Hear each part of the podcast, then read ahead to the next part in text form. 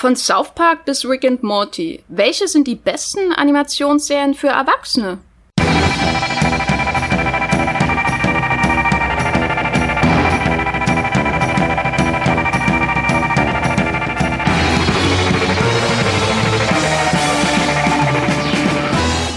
Hallo und herzlich willkommen hier bei Streamgestöber, dem Moviepilot Podcast über alles, was sich so in Deutschland streamen lässt in Sachen Filme und Serien. Alles, was so zu finden ist bei der ZDF Mediathek, der AD Mediathek, Amazon Prime, äh, Netflix, Sky Ticket, Entertain TV, Magenta TV, was es da so alles gibt auf der Welt, Join und so weiter. Das ist alles Thema hier bei Streamgestöber. Und ich sitze hier nicht alleine. Ich bin verbunden äh, mit meinen Moviepilot-Kollegen. Und da wäre zum einen der Streaming-Experte und Hardcore-Fußball-Binger Hendrik Rubenbusch. Hallo Hendrik. Hallo. Und zum anderen ist da der Serienmax, der überraschenderweise Max heißt. Max Wieser. Hallo Max. Hallo. Wiese ich glaub, leer. Ja. ich glaube, ich habe jetzt oft genug Max gesagt für den ganzen Podcast. Genau. Ich bin Jenny Jecke und wir sprechen heute über Animationsserien für Erwachsene. Vorher möchte ich euch aber noch ähm, darauf hinweisen, dass ihr diesen Podcast ganz, ganz einfach und kostenlos äh, unterstützen könnt. Und zwar indem ihr uns bei Apple Podcasts bewertet oder in den Podcast-Apps eures Vertrauens. Wir sind ja auf allen möglichen Plattformen zu abonnieren. Hinterlasst uns also einfach eine Bewertung, schreibt eine kleine Review, zum Beispiel bei Podbean oder bei Apple Podcasts oder bei eurer App. Ähm, das freut uns, wir lesen die und das gibt uns auch einfach Motivation, weiterzumachen und unsere Freizeit einzig und allein einem Streambahn auf diesem Planeten zu widmen. So, ich bin hier aber verbunden mit Max und Hendrik und als erstes möchten wir euch ein paar Streaming-Tipps äh, mit nach Hause geben. Wenn ihr ähm, aber gleich zu den Animationsserien weiterspringen wollt, ist das auch kein Problem. Ihr seht bei den Timecodes, wo es lang geht. Hendrik, was hast du zuletzt geschaut und kannst du das empfehlen? Ja, auf jeden Fall. Ich habe ähm, Little Fires Everywhere ähm, geguckt. Das ist eine Serie bei Amazon, eine Miniserie. Die hat nur acht Folgen. Die gehen jeweils äh, eine Stunde. Und das ist eine Literaturverfilmung ähm, von einem Bestseller von Celeste Ng. Also ich habe, ich, der, der Nachname ist wirklich nur NG, deswegen ich, ich weiß nicht, wie man das ausspricht. Tut mir leid. Ähm, nee, und das, ähm, die, die Hauptrollen werden da gespielt von Reese Witherspoon und äh, Carrie Washington und äh, es ist, es ist eigentlich eine Dramaserie, aber ich musste sehr viel lachen, weil, weil die, weil die Konflikte zwischen den, zwischen den, diesen beiden Frauen sind so zugespitzt, ähm, dass es schon wieder lustig ist teilweise, weil es so unangenehm ist. Ähm, es geht meistens, also, sie, also Reese Witherspoon ist so eine so eine ähm, Superhausfrau und äh, Carrie Washington ist eine Künstlerin und die Leben überlappen sich dann eben in so einem super spießigen ähm, Vorort von Cleveland. Ja, äh, und das macht sehr viel Spaß, dazu zu gucken, obwohl es teilweise dann auch echt hart zur Sache geht ähm, und die Konflikte dann eben auch äh, eskalieren. Aber ich bin jetzt gerade bei Folge 5 und bin ziemlich gespannt, wie es weitergeht. Spielt sie dann eigentlich die gleiche Rolle wie in Big Little Lies? Da war sie auch eine Superhausfrau.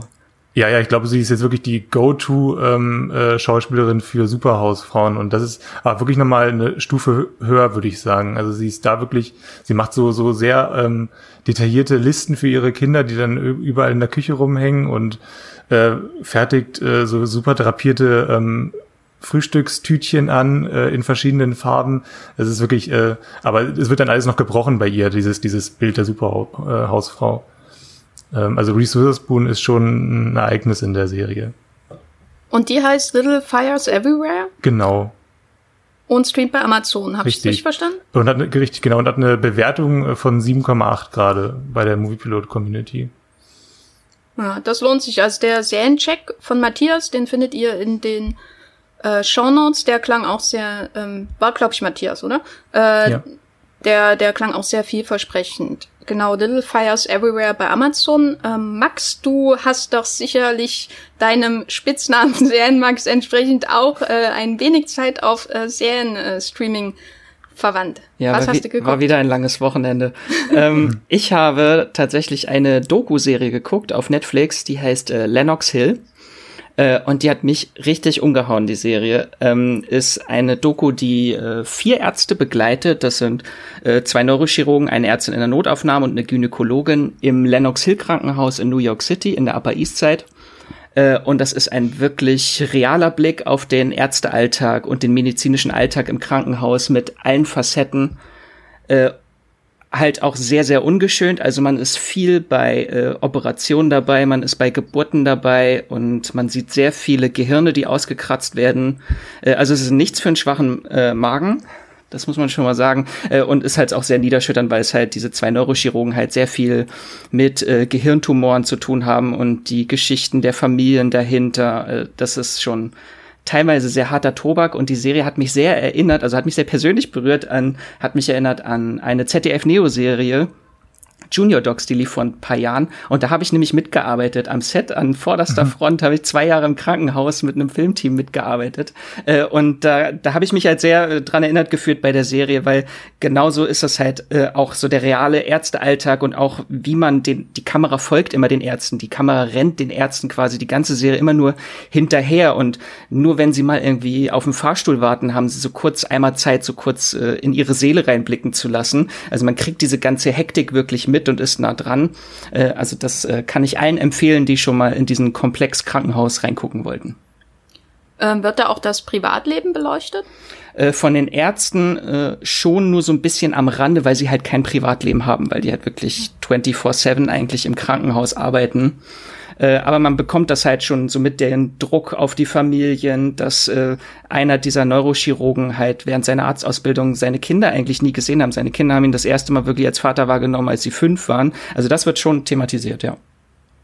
Ja, das klingt äh, was nach was für mich, weil ich bin ein riesen Emergency Room Fan und je weniger Privatleben bei solchen Sachen, desto besser. Dann ist nicht ganz so soapig. Das ähm, war bei Netflix, oder? Genau, das bei Netflix und bei Moviepilot gibt es äh, leider noch äh, keine Durchschnittsbewertung, weil die Serie hat bei uns leider erst eine Bewertung und das war ich. Lennox Hill, ja, geht, schaut's euch an, schaut euch Lennox Hill an und äh, bewertet's beim Moviepilot, damit Max nicht ganz so einsam ist da. Ähm, ja, ich habe auch was bei Netflix geschaut und zwar Da Five Bloods, den neuen Film von Spike Lee, ein echtes Netflix Original, das seit, glaube ich, vergangenem Wochenende da bei dem Streaming-Anbieter zur Verfügung steht. Falls ihr den noch nicht gesehen habt, ähm, ich werde hier natürlich nicht spoilern. Es ist eine Geschichte von einer Gruppe von Vietnamkriegsveteranen, äh, afroamerikanischen Vietnamkriegsveteranen, die äh, im höheren Alter nach Vietnam reisen, um die Gebeine ihres ehemaligen Gruppenführers ähm, na, zurück nach Hause zu holen, der von äh, Chadwick Boseman gespielt wird übrigens, ähm, dem Star aus Black Panther. Und sie haben aber noch etwas anderes vor, etwas Güldenes. es ist nämlich äh, auch in gewisser Weise ein Verschnitt von der Schatz der Sierra Madre, also diesem berühmten Goldsucher.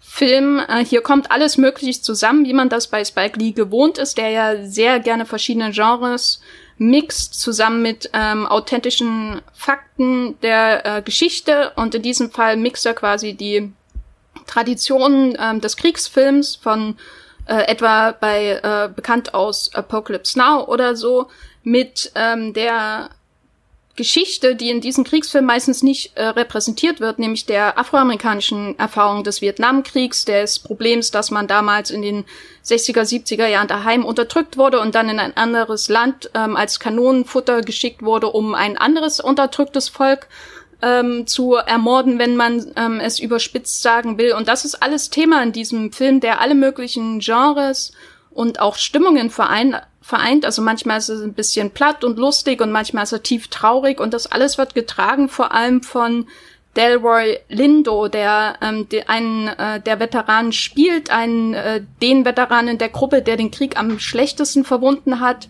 der heimgesucht wird von äh, den Erinnerungen an seinen äh, toten äh, Gruppenführer und der ein Trump-Wähler ist.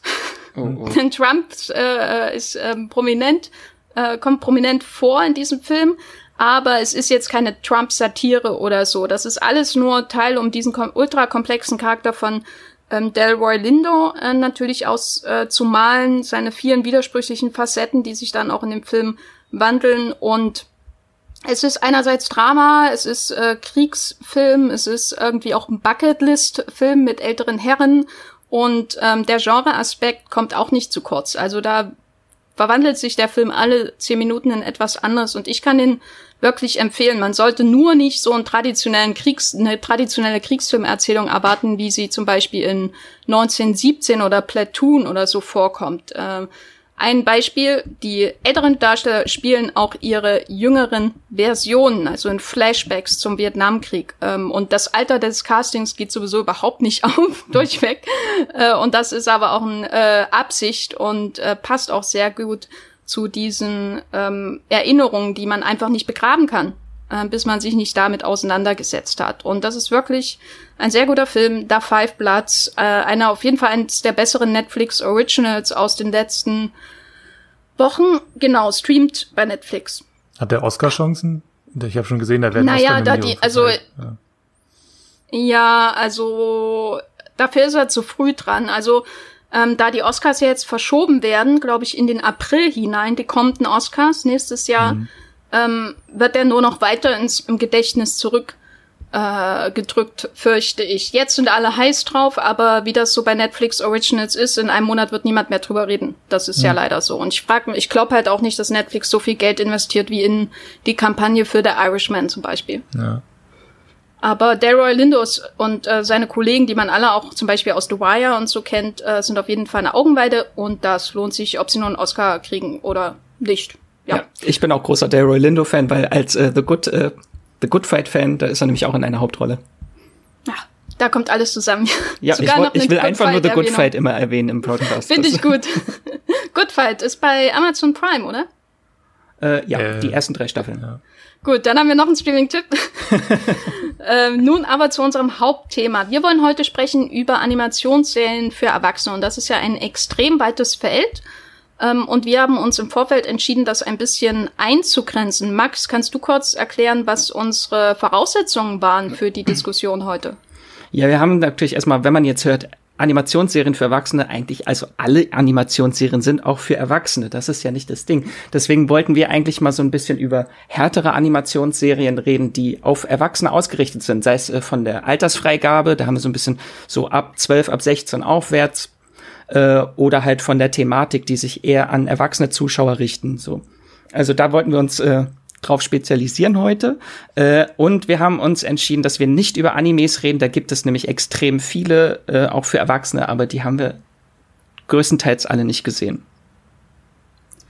Ja, finde ich gut, weil ich könnte jetzt nicht noch tausend Animes nachholen. Mhm. Außer Cowboy Bebop ist gut, gute Serie für Erwachsene. Das ist dann noch mal ein anderer Podcast. Auf jeden Fall. Ähm, wenn ihr an Animationsserien für Erwachsene denkt, was macht die für euch aus? Hendrik, wenn du zurückdenkst, weiß nicht, an die, die ersten Serien, die da in den 90ern aufgekommen sind, was mach, haben die für dich als vielleicht auch jüngeren Zuschauer erwachsener gemacht als jetzt sowas wie die Simpsons, was ja immerhin schon ab zwölf ist?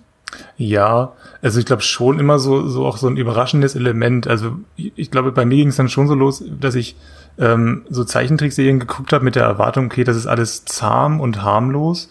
Und dann steigt man in so eine Welt ein, ähm, wie eben äh, Family Guy und South Park und dann wirst, ich glaube, die, diese Serien spielen dann auch mit dem Kontrast, dass du dann eben plötzlich, ähm, also zumindest die frühen Serien spielen mit diesem Kontrast, dass du plötzlich eben mit härteren Themen äh, ähm, konfrontiert wirst, wenn es eben wirklich krassere Familienkonflikte sind oder eben auch äh, ja, politische Konflikte eben bei South Park vor allem oder auch bei Family Guy dann eben die, ja, äh, Rassenkonflikte in den USA, die, mit denen du dann plötzlich ähm, dich auseinandersetzen musst.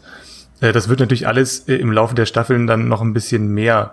Deswegen, also gerade Sims, die Simpsons sind erstmal eine Familienserie in den ersten Staffeln, genauso wie Family Guy auch. Ähm, die haben sich ja alle entwickelt über die Staffeln hinweg ähm, und sind härter geworden in, in, im Humor und in den Themen. Ähm, ich glaube, daran würde ich es erstmal festmachen. Max, wenn du dich erinnerst, ähm, was waren so die ersten Serien in dieser Richtung, die du äh, aktiv geschaut hast?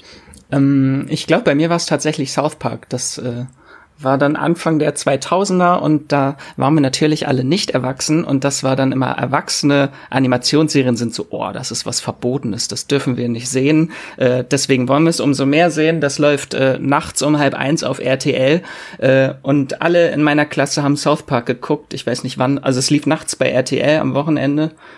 Und ich wollte es unbedingt gucken, aber mein äh, Kinderbiorhythmus hat es nicht zugelassen. Ich bin immer kurz vorher eingeschlafen. Oh nein. Ja, und dann habe ich mir zum zwölften Geburtstag äh, die VHS äh, Kassetten von der ersten Staffel South Park gewünscht von meiner Mutter und äh, habe einfach nicht erwähnt, worum es geht in der Serie und ich hätte sie fast bekommen, nur meine Mutter hat dann, äh, ich weiß nicht, was für ein Markt das war, äh, hat sich das angeguckt, äh, die Packung, da stand bei der ersten Folge Cartman und die Analsonnen, da hat sie gesagt, nein, das kriegt kein Zwölfjähriger zu Gesicht. Da dachte ach damn. Bei mir war das ganz ähnlich. Bei mir wurde auch immer dann irgendwie so in der ähm, sechsten, siebten, achten Klasse über Source Park gesprochen und ich konnte das alles gar nicht sehen, weil ich keinen Fernseher hatte und auch wenig ähm, Fernsehen gucken durfte. Und dann irgendwann habe ich dann halt einen eigenen Fernseher bekommen mit so einer rauschigen ähm, Antenne. Und dann konnte ich dann irgendwann, habe ich dann auch so um halb eins oder so dann diese, diese Halloween-Folge von South Park gesehen, wo sie dann anfangen, die äh, Gehirne irgendwie aufzufressen. Und das hat mich total schockiert in dem Moment tatsächlich, äh, dass dann plötzlich äh, äh, äh, Blut fließt und äh, offene ähm, Gehirne. Schädeldecken äh, mit, mit herausquetschenden Gehirnen äh, dann irgendwie mir gezeigt wird. Das war wirklich, hat mir hat ein schlechtes Gefühl bei mir im Magen verursacht, sowas. Und aber dann wusste ich endlich, über, worüber die ganzen, worüber die Leute gesprochen haben bei South Park. Das war eine gute Erfahrung. Ja, South Park war für mich auch da so ein einschneidendes Erlebnis. Also wenn da, ich weiß nicht, ob das in dem äh, Kinofilm, den ich damals auch geschaut habe, aber nicht im Kino leider, äh, oder in der Serie war, aber gibt es irgendeinen Moment, wo Cartman, glaube ich, in einem Hitler-Kostüm zu Halloween erscheint und das ist dann natürlich sowas, wo man weiß, aha, hier werden Geschmacksgrenzen äh, überschritten und das war damals schon irgendwie revolutionär. Das war, kam natürlich nicht aus dem Nichts, also das war Teil so eines riesen Animationsbooms, für den auch wesentlich die Simpsons beteiligt waren. In, bei den Simpsons waren für mich immer so ein bisschen Grenzüberschreitung die Halloween-Folgen auch. Mhm. Ähm, die waren was Besonderes, weil da war es ging es ja wirklich teilweise sehr derbe zu, wenn da Kinder in der Schule gegessen werden und so. Da hatte ich, glaube ich, auch eine Videokassette, wo vier Halloween-Folgen drauf waren. Das war mein, mein größter Schatz. Und äh, ansonsten war ein Teil des Booms ähm, auch sowas wie King of the Hill, was ich, was mir damals, glaube ich, zu hoch war, ähm, von Greg Daniels, der auch später die Office gemacht hat. Und ähm, Beavis und Butthead sollte man vielleicht noch erwähnen, weil das ist äh, von Mike Judge ähm, der jetzt Silicon Valley und so weiter äh, äh, mitgeschrieben hat und so. Das Beavis und Butthead, als ich das zum ersten Mal gesehen habe bei MTV, diese beiden Dudes da mit diesen riesigen Köpfen die, und ihren ganz seltsamen Stimmen, da dachte ich auch, was, was ist das denn jetzt? Ist das überhaupt für Kinder? Darf ich das gucken? was, was zum Teufel? Und das war ein richtiger Animationsboom in den 90ern, der dann in ähm, Family Guy und South Park gipfelte, die jeweils so ähm, South Park 97 und Family Guy 99 gestartet sind. Und wir werden auch über einige dieser ähm, durchaus älteren Serien hier auch sprechen, aber natürlich auch über neuere. Und wir haben das so ein bisschen nach so einer Art Genre aufgeteilt, nur um euch das vorher ein bisschen klar zu machen. Eins der wichtigsten ähm, Kriterien war auch die Moviepilot-Bewertung. Das heißt, wenn ähm, eine Serie vielleicht bei Moviepilot ein bisschen umstrittener ist, die ähm, ihr aber ganz, ganz toll findet, ähm, dann schreibt das, äh, dann, dann ähm, wundert euch nicht, dass das so ist, dass sie hier vielleicht gar nicht vorkommt. Wir können ja natürlich nicht jeden kleinen Geheimtipp ähm, nennen, aber falls ihr einen riesen Tipp habt äh, in Sachen Animationsserien für Erwachsene, dann könnt ihr uns natürlich auch zum Beispiel per E-Mail eine, eine Sprachnachricht schicken, die wir dann gerne im nächsten Podcast unterbringen. Das wollen wir natürlich nicht unter den Tisch fallen lassen. Wir beschränken uns hier größtenteils auf die, die großen äh, be äh, Bekannten, aber manche davon kennt ihr vielleicht auch noch gar nicht, weil das ähm, weite Feld des Streamings natürlich jetzt mittlerweile ziemlich unübersichtlich geworden ist. Angefangen aber bei Family Guy und South Park. Ich muss sagen, Family Guy konnte ich nie was anfangen, fand ich furchtbar. Also ich als Simpsons-Fan, aber bei euch sieht das hoffentlich anders aus. Ich mag äh, Family Guy total. Also das ist wirklich auch eine äh, ne, ne Serie, die ich gerne dann mein, mit meinen Brüdern dann nochmal gucke, weil das wirklich äh, irgendwie, das ist auch, ich gucke mir gerne die ersten Folgen nochmal an, die ganz anders sind als die, als die neuen, äh, ähm, wo es ja wirklich Ähm, ich ich würde es wirklich, ich ver ver vergleiche das wirklich immer gern mit den Simpsons, weil Family Guy fängt als Familienserie an, in der die Familienmitglieder irgendwie auch schon so sexuelle Bedürfnisse haben, das ist recht offensichtlich. Und äh, eben über andere Themen sprechen. Und äh, irgendwann wird der Humor dann ein bisschen, bisschen deftiger, aber auch ein bisschen verfeinerter. Und irgendwann sind dann eben diese, diese, diese Einspieler viel wichtiger, die es ja bei Family Guy immer gibt, diese, diese, irgendjemand macht eine Referenz und dann gibt's diesen, diesen einen kleinen kurzen Clip, ähm, die, das ist ja, geht ja meistens auch viral dann. Das sind ja Clips, die kannst du bei YouTube inzwischen, kannst du die, die äh, anschauen und so. Ja, nee, also ich bin ein großer Family Guy Fan. Immer noch.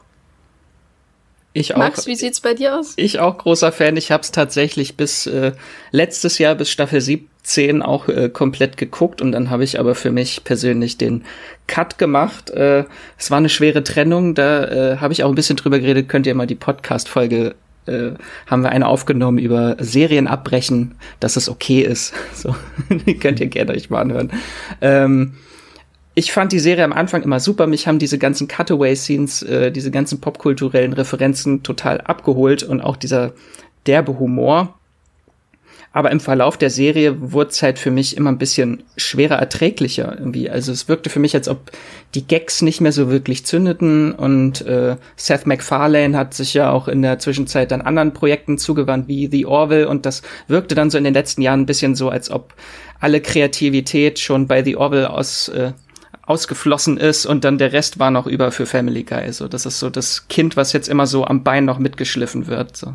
Ja, so es, es schwankt, das schwankt total mit den mit den Autoren, die sie dann ähm, eben verwenden für eine Serie. Es gibt wirklich ähm, ganze Folgen, äh, die dann total abfallen, aber die nächste ist dann wieder großartig. Ähm, ich glaube wirklich, dass da, dann, glaub, die müssen die richtigen äh, Autoren und Autorinnen äh, finden.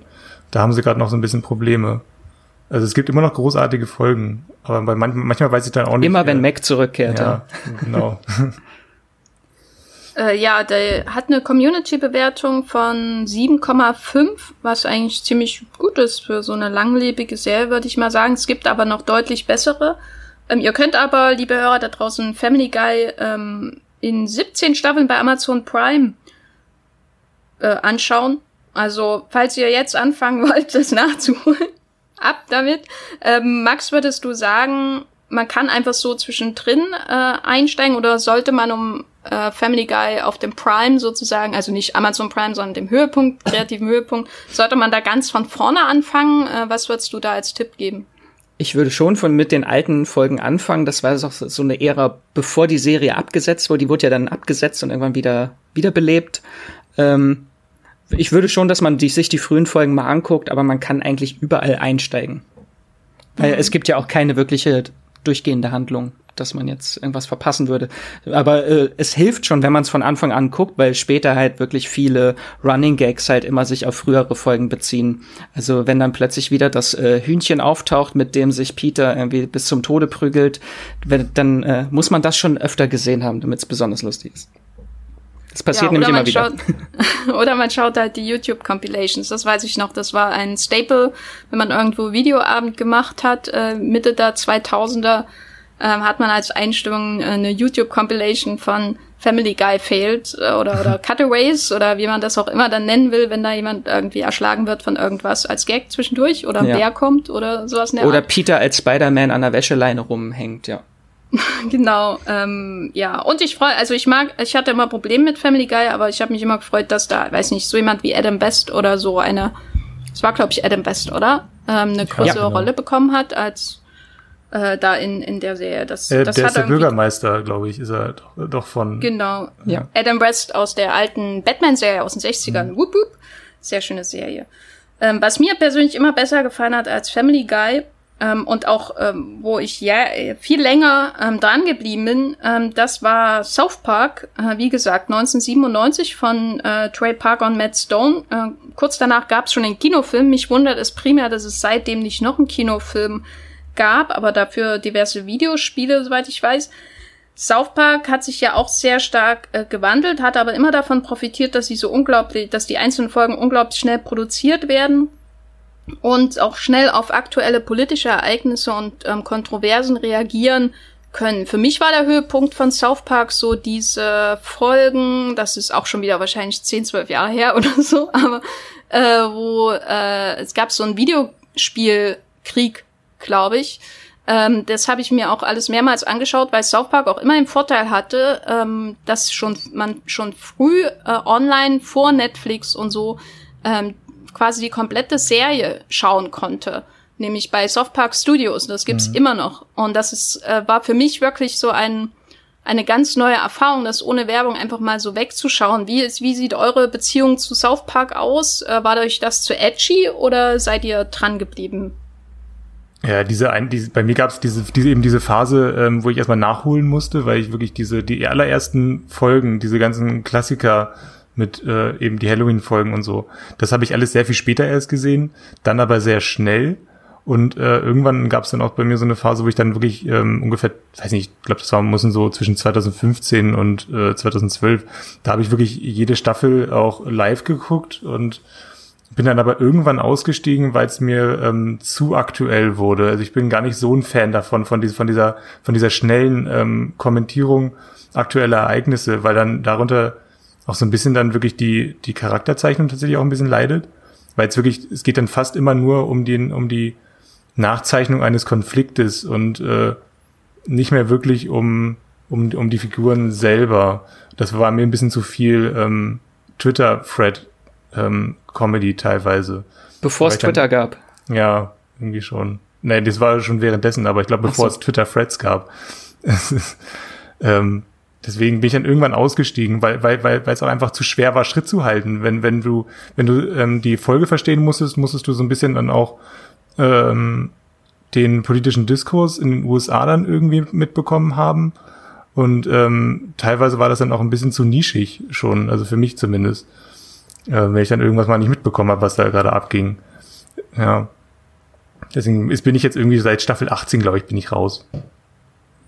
Ich bin immer noch drin. Ich gucke das äh, fleißig, seit ich zwölf bin. Ich glaube tatsächlich, das war sogar die erste Serie, die ich äh, gebinged habe, bevor es Bingen überhaupt gab dass da, ich glaube, die ersten drei Staffeln habe ich mir dann später alle auf VHS-Kassette bekommen. Auch wenn ich sie nicht von meiner Mama zum Geburtstag bekommen habe, ich habe sie dann auf anderem Wege bekommen.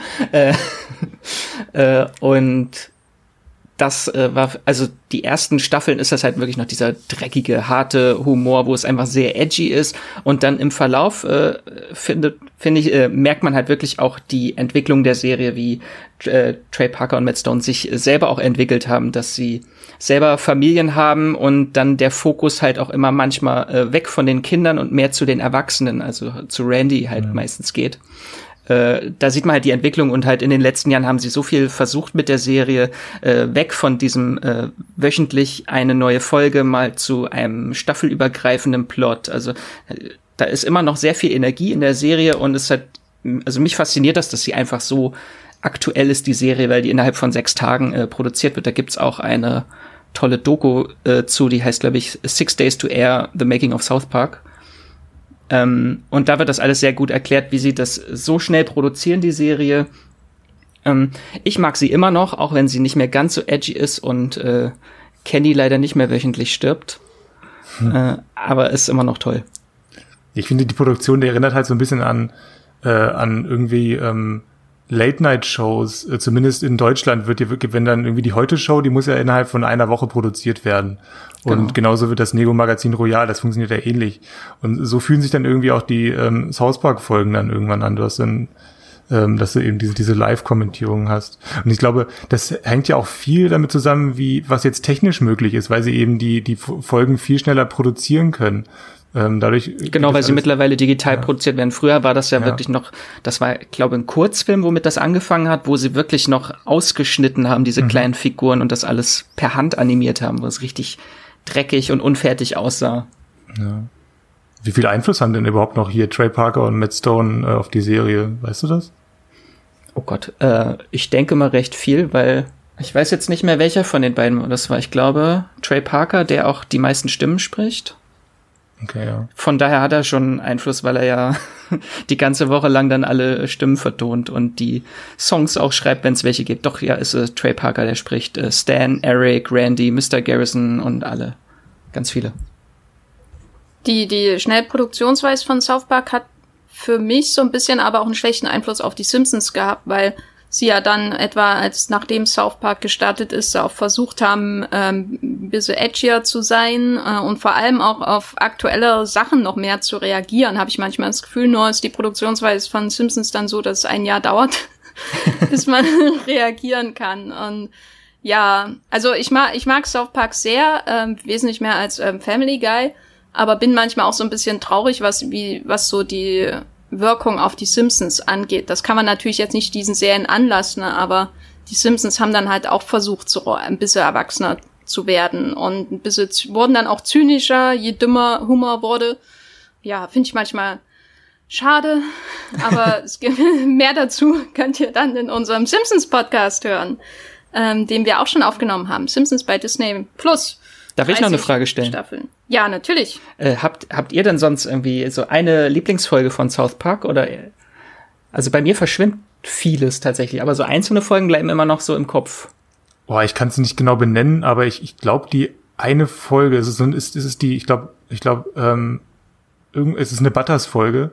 Ähm, die Butters, Butters ist der Beste. Ja, ähm, wo, wo Butters ähm, von zu Hause ausreist und es geht dann, glaube ich, um so ein, um bestimmte Missbrauchsfälle in den USA. Und das wird an, an, an Butters ähm, äh, ja, Verschwinden irgendwie erklärt. Und, das ist, ist auch total schockierend. Am Ende ähm, denkt dann seine Mutter, glaube ich, ähm, er kommt als, äh, als Zombie zurück und hält ihn dann irgendwie gefangen im Keller. Äh, und ja, ich glaube, da müssen sie am Ende vor die Kamera treten und sagen, ja, unser Sohn ist tot und äh, wir haben aber nichts damit zu tun.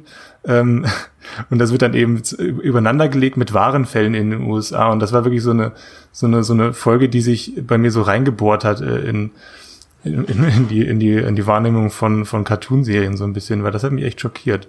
Das habe ich dann auch recherchiert, was da, was da genau passiert ist. Das ist alles total äh, krank. Bei mir ist so viel, ich glaube, weil es mich persönlich anspricht, war es, glaube ich, so die äh, Folge, wo äh, Cartman rothaarig wird und dann mit diesen ganzen rothaarigen Kindern, die äh, Daywalker genannt wird, werden. Oh. Das fand ich ja, sehr lustig. Die, ja, die, hab, die war wirklich super. Ich würde am liebsten mal einen extra South Park Podcast äh, aufnehmen, nur damit ich mich wieder an all die Folgen erinnern kann. Gerne, gerne. Die Warcraft-Folge, Scott Tellerman. Ah, ja, die, und, oh, ja. ja, die Warcraft-Folge ist, glaube ich, eine meiner Lieblingsfolgen, ähm, auch endlos vermehmbar. Ähm, Haben wir schon genau, mal was für die nächste Zeit für den Plan. So. Auf jeden Fall. Ähm, ihr könnt bei Amazon Prime 22 ähm, Staffeln ähm, von South Park streamen, falls ihr demnächst nichts zu tun habt, oder bei southparkstudios.com. Ähm, soweit ich das gesehen habe, immer noch ganz normal, kostenlos und auch auf Deutsch. Ja, alle Folgen ähm, bis auf eine. Die Osama Bin Laden Folge? Nee, das war die äh, Mohammed Folge. Ach, äh, Mohammed, genau. Ja. Ach. die es nicht mehr gibt.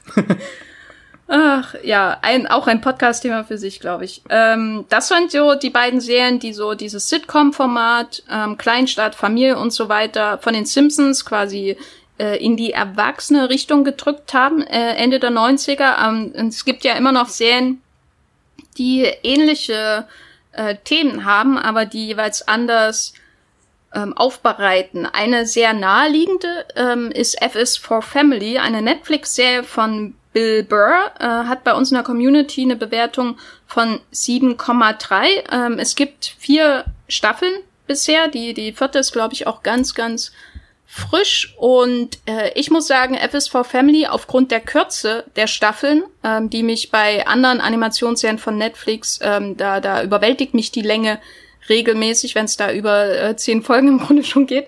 Ähm, aber aufgrund der Kürze der Staffel war ich ähm, sehr schnell sehr angetan auch von FS4 Family. Es ist alles sehr begrenzt irgendwie, ähm, sehr ähm, präzise auf dem Punkt. Man hat nicht äh, kein kein überflüssige, kein Füller, äh, Filler und so. Und äh, was mir ich, was mir auch sehr gefallen hat, man merkt irgendwie die Persönlichkeit von Bill Burr, dem Comedian, den ich auch sehr mag, durch, aber es hat auch ein bisschen Herz. Max, du hast auch F is for Family geschaut, oder? Ja, für alle, die sich jetzt fragen, was ist das überhaupt? Worum geht's da? Also es ist halt äh, schon erinnert ein bisschen an die Simpsons und Family Guy, so ein bisschen diese amerikanische Kernfamilie, die im Zentrum steht, die äh, Murphy-Familie, nur hier ist es alles so im Setting der 70er Jahre. Äh, und ich wusste gar nicht, auf was ich mich einlasse. Ich habe das in Vorbereitung auf den Podcast äh, angefangen letzte Woche, habe jetzt schon die ersten zwei Staffeln geguckt. Äh, und die Serie ist schon äh, ziemlich derb. Also sie lebt halt zum größten Teil einfach von diesem fluchenden Familienvater, der also wirklich alle Schimpfwörter kennt, die es gibt. Äh, und äh, dieses ganze Konstrukt der Kernfamilie halt so die größte Belastung, als größte Belastung dargestellt wird, dass äh, Vater und Mutter all ihre Träume aufgeben mussten und einfach zerbrechen unter dem Gesellschaftsdruck. Äh, das finde ich, äh, habe ich nicht erwartet, dass es halt schon sehr deprimierend ist, die Serie. Oh, das klingt ja irgendwie ein bisschen wie Malcolm mittendrin. Kann man das irgendwie vergleichen? So als Malcolm mittendrin in Zeichentrickform oder so? Na, es ist ein bisschen, also wie Max schon sagt, es ist halt härter. Ich glaube, der, der größte Unterschied ist, dass halt auf realen Erinnerungen von Bill Burr hm. ähm, basiert. Dass er, man erkennt ihn auch äh, als eins der Kinder in der Serie wieder, nicht nur an, wegen den roten Haaren. Ähm, Ach, er ist das rothaarige Kind, okay. Das Weichei. Ja.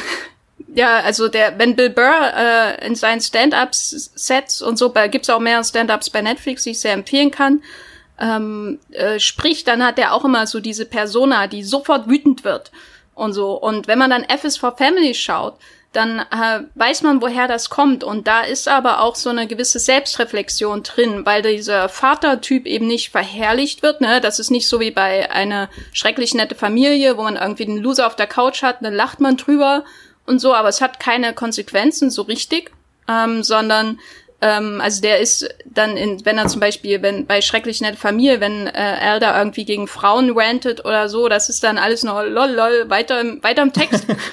äh, und bei F is for Family hat man aber, wie Max auch schon ähm, erwähnt hat, hat man das Gefühl oder man merkt richtig, dass da Schmerz ist und Reflexion, warum bestimmte Aspekte der Persönlichkeit des Vaters eine Belastung für die Familie waren, aber warum man sie vielleicht auch in sich selbst, also in Form von Bill Burr, wiederfindet und wie man damit so ringt. Ähm, und das ist richtig gut äh, für so eine derbe Animationsserie, die zunächst, wenn man die erste Folge schaut oder so, halt wirkt wie ein äh, Rip-Off von Family Guy oder so. Äh, da steckt noch wesentlich mehr dahinter. Also ich kann die auch absolut empfehlen. Und es ist äh, schon äh, horizontal erzählt. Also ist schon äh, immer ein roter Faden durch die Staffel. Man kann nicht jede Folge einzeln gucken, durcheinander, sondern die bauen schon aufeinander auf. Und das finde ich immer ganz witzig gemacht, dass halt viele Gags in einer Folge sich auf Ereignisse beziehen, die ein oder zwei Folgen davor passiert sind. So. Ja, das ist schon ähm, komplexer auf jeden Fall. F is for Family äh, bei Netflix, eine andere Netflix-Serie. Und das ist jetzt, glaube ich, generell ein sehr Netflix-lastiger Blog. Äh, konzentriert sich stärker auf Kinder und zwar eine besondere Phase im Leben von Kindern und Jugendlichen, nämlich Big Mouth. Äh, eine Serie von unter anderem von Nick Kroll, äh, auch ein Comedian, der auch einen der vier, der auch mindestens einen der Figuren spricht, äh, Folge äh, stoppt mit berühmten Comedy-Menschen aus den USA als Sprecher. Ähm, Hendrik, du hast äh, Big Mouth auch geschaut. Wie, mhm. wie findest du die Serien? Worum geht's eigentlich? Also ich habe die erste Staffel geguckt. Ähm, es geht äh, tatsächlich also um, um die Pubertät. Also es geht einfach nur, also es ist also die äh, Wunderschmerzen und ähm, ja Flüssigkeiten und Veränderung der Pubertät, alles was irgendwie damit zu tun hat. Ähm, es ist wirklich sehr direkt und darum geht's ja im Grunde auch. Also dass man, glaube ich, auch über über ein bisschen über das ähm, über die über die Zeichentrick ähm, über das Zeichentrickmedium, dass man damit Dinge vermittelt, äh, die man sonst in einer Realserie eben nicht vermitteln könnte. Und da, das, da gibt's eben so, so ein surreales ähm, Element und das sind eben die Monster, ähm, die die Pubertät verkörpern und dann eben mit den Figuren in Dialog treten. Und das ist wirklich so eine, so eine kleine Therapiestunde für alle, die die Pubertät schon hinter sich haben oder eben auch gerade erleben. Ich glaube tatsächlich eher, dass es also sich an die Leute richtet, die es schon hinter sich haben, also die irgendwie in unserem Alter sind, also 30 oder auch älter. Ähm, es hat auch so, so, so, so ein leichte, äh, wunderbare Jahre-Touch, was glaube ich bei mir vor allem an dem, an dem Intro-Song liegt. Das ist so ein, so ein, so ein alter äh, Soul-Song. Ähm, Fällt mir jetzt gerade nicht ein, wer den singt. Ähm, ja, alles sehr tragisch, ähm, schmutzig, aber auch irgendwie schön ähm, ja, wie, wie, die, wie die Kinder so zu sich finden und auch zueinander finden und äh, ja, eben ihre Veränderungen auch miteinander dann besprechen. Das ist alles sehr niedlich. Und die Monster sind auch, äh, die Monster sind total witzig. Ja. Ja, die Monster, die, die sind wirklich was Einzigartiges in der Serie, was mir als Zuschauerin auf jeden Fall gefallen hat, weil ich eigentlich schon so äh, Jungs-Teenie-Geschichten irgendwie ein bisschen satt hab äh, mittlerweile, äh, war, dass da auch die Mädchen halt eine, eine wichtige Rolle spielen und auch die unterschiedlichen Erfahrungen in der Pubertät ähm, so ein bisschen herausgestellt werden. Oh, auch durch die Monster. Ein, ein Mädchenmonster wird ja von Maya Rudolph äh, gesprochen, äh, äh, Star aus von Saturday Night Live und äh, diversen Filmen.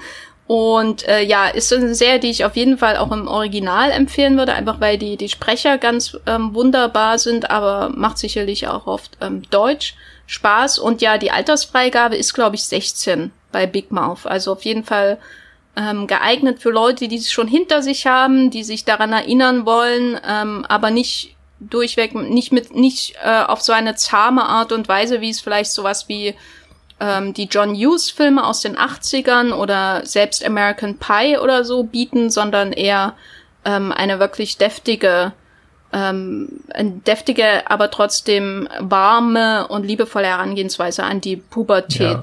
Ich glaube, alles, was du jetzt gerade gesagt hast, kann man auch über Sex Education sagen. Und ich glaube wirklich, dass alle, die ähm, Sex Education mochten, die können ruhig auch gerne mal bei Big Mouth äh, reingucken, weil die schon einen sehr ähnlichen Ton haben damit umzugehen, auch wenn sie natürlich komplett unterschiedliche Serien sind. Aber es sind schon auch gleich, gleichzeitig wieder ähnliche ähm, Töne, die sie anschlagen. Ja. Und alle, die Sex Education nicht machen, so wie ich, sollten auch reinschauen. Oh. Mhm. ähm, die dritte Serie, die wir hier bei diesen neueren, in Anführungszeichen, Sitcom-Formaten im Animationsgewand ähm, aufgeführt haben und die auch eine sehr gute Bewertung hat ähm, bei Movieplot mit 8,1 ist ebenfalls bei Netflix. Und zwar handelt es sich um BoJack Horseman, die Geschichte eines ehemaligen Sitcom-Darstellers, der äh, auf seinem seinen äh, Tantiemen sich quasi ausruht, in einer Midlife-Crisis sich befindet und sich dann ähm, anfreundet mit äh, der, ich glaube, Ghostwriterin war es, seiner Biografie und äh, was man bei Bojack Horseman, glaube ich, noch dazu sagen sollte, es geht um ein Pferd. äh, der, äh, des, der quasi in so etwas ähnlichem wie Full House ähm, damit berühmt geworden ist, nämlich Horsing Around und äh, jetzt irgendwie sein Leben, seine Karriere wieder ähm, beleben will äh, mit unterschiedlichen Mitteln in den einzelnen Staffeln, aber sich auch sehr, sehr viel unter, unterwegs kaputt macht dabei ähm, und das ist eine Serie, ich muss sagen, ich habe es noch nicht fertig geschaut, weil ähm, BoJack Horseman, ich find's toll, aber ich brauche immer ungefähr ein Jahr Abstand zwischen den Staffeln, weil ich danach ähm, ungefähr, ich gucke die Staffel durch und muss dann irgendwie drei Monate ähm, anderweitig Serientherapie machen, damit ich das überstehe und verarbeite, ohne dass es mich komplett runterzieht. Äh, wie geht's euch mit BoJack? Ja, ich kann eigentlich auch die Leute nicht so richtig verstehen, die dann diese Staffeln oder die, die diese Staffeln an einem Stück durchschauen, weil ich ertrag das gar nicht. Ich kann immer noch nur eine Folge gucken, weil mich die dann äh, emotional total auslaugt in der Regel. Gerade eben, wenn es dann, wenn es dann in die späteren Folgen reingeht es sind halt wirklich Themen, die mich dann auch selber betreffen. Es sind, äh, es ist, es geht ein bisschen um Midlife Crisis. Ich habe noch keine Midlife Crisis, aber eine Quarterlife Crisis könnte man mir vielleicht schon irgendwie attestieren oder so. Und äh, sowas, du findest dich da halt wieder als äh, als ähm, 20 something, als 30 something und als ähm, als Mensch, der irgendwie über 40 ist und äh, irgendwie guckt, was er mit seinem Leben anstellt. Und äh, es ist sehr viel Schmerz in der Serie. Es ist aber irgendwie dann gleichzeitig wieder so ein bisschen aufgefangen durch eben, dadurch, dass es eben Tiere sind, die da miteinander sprechen und Tiere und Menschen, die miteinander in Dialog treten. Und äh, ja, gleichzeitig eben auch so, so eine Hollywood-Persiflage dann ist. Ja, das ja, wie du das schon äh, so schön sagst, also in der Serie steckt eigentlich so viel drin. Also man kann das gucken als äh, wilde, lustige Hollywood-Hommage über Hollywood mit ganz vielen anthropomorphen Tieren und äh, unzähligen Hintergrund-Gags, die, wo man die Folgen eigentlich drei, vier Mal gucken kann, immer noch irgendwas entdeckt. Und dann auch dieser große psychologische Aspekt von Bojack Horseman, der halt im Lauf der Serie halt immer stärker wird und wirklich tiefen Psychologie betreibt bei einem äh, Zeichentrickpferd. Und ich glaube, keiner hätte am Anfang gedacht, dass uns allen irgendwie diese Charaktere so ans Herz wachsen. Ich habe damals die erste Staffel gesehen äh, und habe dann tatsächlich aufgehört, weil ich dachte, oh, das ist einfach nur Californication mit dem Pferd. Hm. Ähm, und habe dann, glaube ich, auch erst letztes oder vorletztes Jahr dann äh, bin ich wieder eingestiegen und habe mich dann sofort plötzlich verliebt. Vielleicht brauchte ich auch im Leben erst die Quarterlife Crisis, um die Serie zu verstehen. So. Du bist ein bisschen jünger als ich, glaube ich. Habt ihr ne? Ja, ja. das sind wahrscheinlich dann die zwei Jahre, die du vorher geguckt ja. hast schon. Ja. Habt ihr eine, eine Lieblingsfolge von BoJack Horseman? Nee, oh, nee, ich, ich kann es nicht sagen so richtig. Ähm, Schwierig, das verschwimmt alles so ein ja, bisschen. Ja. Wo du schwimmen sagst, weil ich möchte auf jeden Fall die Unterwasserfolge. ah, stimmt, erwähnen. ja, ja. Ich glaube, aus ist die aus der zweiten Staffel oder aus der dritten? Aus der dritten, glaube ich. Aus der dritten, ja. Ähm, wo, wo Bojack, ich glaube, für ein Filmfestival irgendwie unter Wasser reitet. Und dann gibt's da auch Seepferdchen. Hast viele, du gerade unter Wasser reitet gesagt? Also ich weiß nicht, wie ich das sagen soll beim Pferd. ähm, galoppiert. Ähm, genau, weil die ist komplett unter Wasser erzählt und ähm, äh, die, die Erzählung ist generell einfach ähm, sehr, sehr innovativ und einfallsreich, wenn es darum geht, auch ohne Worte etwas darzustellen. Und das ist sowieso ein großer Vorteil von Bojack Horseman, dass die, dass es visuell auch einfach äh, unglaublich stark und kreativ erzählt ist. Eben die Hintergrundwitze, aber auch so, ähm, wenn es um die Darstellung von Emotionen bei den Tieren geht, die ja eigentlich sehr übertrieben theoretisch dargestellt sind und äh, ja, ich, ich finde das toll. Ich hätte gerne einen Spin-off und zwar äh, mit, moderiert von Mr. Peanut Butter. Den ich übrigens äh, gerade als T-Shirt trage, den äh, seht oh. ihr gerade nicht. Ja. äh, nämlich hier Stars, what, they, what do they know, uh, let's find out. das war nicht der komplette Titel, das wird den ganzen Podcast einnehmen. Mhm. Ähm, nein, Bojack Horseman ist wirklich eine tolle Serie, aber da würde ich auf jeden Fall empfehlen, von vorne zu schauen, weil die ähm, ja. Story quasi kontinuierlich durch die ganze Serie geht und sie ist abgeschlossen und man hat das ganze, sein ganzes Leben Zeit, um sich da durch die psychologische Mangel nehmen zu lassen. Jetzt, jetzt kommt's auch gerade langsam alles wieder hoch. Ja.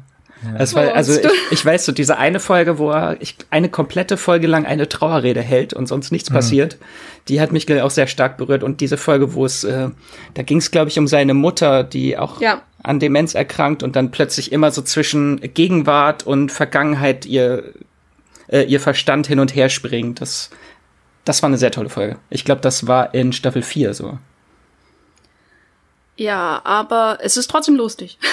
Ja, ja lustig und wahnsinnig, ja. Die Tierwitze, die sind wirklich, die sind, die sind erste Sahne. Also ich glaube wirklich, in der ersten Folge kommt schon so eine Folge, wo sie dann im Supermarkt sind und dann hört man so ein Gespräch unter zwei Hunden mit und die, der eine sagt eben, oh, ich darf keine Schokolade essen, denn ich würde sterben und ja, und ja, die, die Hunde sterben halt wirklich, wenn sie, wenn sie Schokolade essen. Das ist halt irgendwie so. It's funny cause it's true, ja. Ja. äh, genau, Bojack Horseman gibt es sechs Staffeln ähm, bei Netflix. Und das stammt von, äh, wurde äh, created, äh, erschaffen von Raphael Bob Waxberg und der hat auch mitgearbeitet an Tuki and Bertie. Ähm, und die, das ist so ein kleiner Geheimtipp, den wir hier nur am, am Rande erwähnen wollen. Ähm, Gibt es, glaube ich, eine Staffel bei Netflix. Und die wurde aber von ähm, Netflix gecancelt, aber von einem anderen Sender gerettet. Ähm, wenn euch Bojack Horseman gefällt, dann schaut auf jeden Fall Tuki and Bertie bei Netflix. Der Zeichenstil ähnelt sich auch stark. Heißt sie nicht Tuka and Bertie? Äh, Tuka, ja. And Bertie, genau, ja. sorry. Äh, ähm, genau, das sind so äh, Serien, die sich eher so mit ähm, realistischen Themen, sage ich mal, befassen, die meistens äh, in wiedererkennbaren Welten, Kleinstädten und so weiter ähm, spielen, die sich mit Familien, Kindern oder alternden Hollywood-Stars befassen. Aber als nächstes geht's eher um Sci-Fi, denn ähm, wenn man um Animationsserien für Erwachsene, äh, wenn man über Animationsserien für Erwachsene spricht, dann ähm, kommt man nicht um Sci-Fi drumherum. Da gab's in den letzten Jahren einen regelrechten Boom. Eine der alten Recken des Genres, eine sehr äh, eine Beispielserie, die die Sci-Fi schon früh für, sage ich mal, ältere Zuschauer im Animationsgewand ähm, beliebt gemacht hat, war ähm, Futurama. Das sei hier natürlich erwähnt, hat eine Be Durchschnittsbewertung von 7,5, stammt aus der Feder von Matt Groening, der auch die Simpsons erschaffen hat und ist, äh, by the way, auch einer der Gründe, warum die Simpsons Ende der 90er im Bach runtergegangen sind für eine Weile, weil die, der Creative Drain, der Brain Drain, also die Kreativen sind dann teilweise halt rüber zu Futurama gegangen. Ähm, kennen vielleicht viele, falls ihr Futurama noch nicht kennt.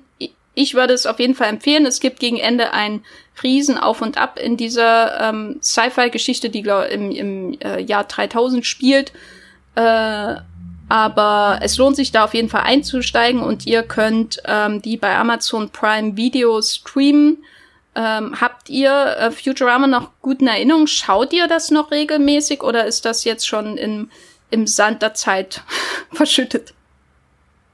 Äh, also ich habe das sehr sprunghaft geschaut. Also ich habe wirklich nie irgendwie mal ähm, mehrere Folgen nacheinander oder so, sondern meistens ähm, so Samstag äh, Vormittag, wenn dann der Simpsons-Blog vorbei war, kam dann in der Regel äh, danach so ein Futurama-Blog und da habe ich dann mal reingeschaut und äh, die Folge, die mir da wirklich am meisten in Erinnerung geblieben ist, war eben äh, The Late Philip J. Fry. Äh, das, also, das war eine Offenbarung. Das ist wahrscheinlich, also die beste, beste Futurama-Folge von denen, die ich gesehen habe. Ich habe wahrscheinlich so ungefähr 30 Prozent der Folgen gesehen von Futurama. Ja. Hatte auch eine sehr ähm, turbulente Geschichte durch Absetzung und so weiter hinter ja. sich. Ja, die Aber lief ja bei zig Sendern und dann ja. mal als Filme weitergeführt und ja. Ja, also es ist kompliziert, aber es lohnt sich auf jeden Fall. Ähm, Max, hast du die bis zu Ende geschaut? Ich habe die bis zu Ende geschaut. Ich habe auch äh, in den frühen 2000ern mit Futurama habe ich mir die DVDs gekauft und damit dann angefangen und dann später linear geguckt äh, und dann immer versucht, irgendwie hinterherzukommen, wo geht die Serie denn jetzt überhaupt weiter, nachdem sie einmal abgesetzt wurde und dann gab es diese einzelnen Filme, irgendwie von 2007 bis 2019 und dann gab es wieder neue Staffeln und wieder bei anderen Serien, äh, Sendern. Das war, äh, war schon eine wilde Zeit. Aber die Serie liebe ich auch. Aber sie verschwimmt ja. so ein bisschen leider äh, in der Erinnerung. Vielleicht sollte ich irgendwann noch mal, wenn irgendwann mal Zeit ist, einen Rewatch machen. Ja, es, falls ihr Futurama noch nicht kennt, aber gerne insbesondere Final Space, auf die wir noch zu sprechen kommen, oder Rick and Morty schaut, dann schaut euch Futurama auf jeden Fall an, denn ein paar Dinge werden euch bekannt vorkommen. Äh, bestimmte Figurentypen zum Beispiel. Ähm, denn ich habe ja schon erwähnt, Sci-Fi boomt, ähm, das auch bei den Animationsserien und erst recht bei den Animationsserien für Erwachsene. Und die wahrscheinlich aktuell erfolgreichste, ja, Sci-Fi nahe Serie im Animationsbereich ist Rick and Morty von Dan Harmon und Justin Roiland. Ähm, da ist jetzt kürzlich die vierte Staffel in den USA zu Ende gegangen. In Deutschland kann man die vierte Staffel bei Sky Ticket anschauen. Und ähm, der erste Teil von Staffel 4 erscheint am 17. Juni bei Netflix. Ist schon der da. ist heute schon da. Der ist der ab ist heute ist, äh, genau. Ach, heute, heute schon online gegangen. Ja. Boah. Ja. Äh, wobei, wenn ich, wenn der Podcast rauskommt, ist es ja 17. Juni. Äh, ah Gott. ein, einen Tag früher auf jeden Fall schon erschienen. Ähm, falls ihr Rick and Morty mögt, dann könnt ihr die erste Hälfte von Staffel 4 jetzt schauen hat bei Muiplot eine wahnsinnige Durchschnittsbewertung von 8,8, ähm, was wirklich ähm, Spitzenklasse ist, soweit ich das hier sehe, bei den Animationsserien für Erwachsene. Und ich bin da nie so richtig reingekommen. Mir war das alles immer ein bisschen zu zynisch, aber ihr beide schaut das doch immer noch, nicht wahr? Ja. Max, kannst du mal ähm, erklären, worum es bei Rick and Morty geht?